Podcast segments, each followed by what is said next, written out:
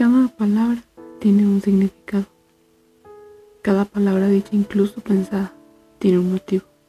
Todo tiene un porqué y de la abundancia de nuestro corazón habla nuestra boca. La pregunta ahora es, ¿en verdad quiero decir lo que digo? Cada uno de nosotros pensamos diferente, actuamos diferente, somos diferentes. Y la forma en que Cristo quiere cambiar nuestra vida también es diferente.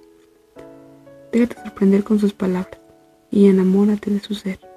En esta cuarta temporada quiero compartir contigo palabras.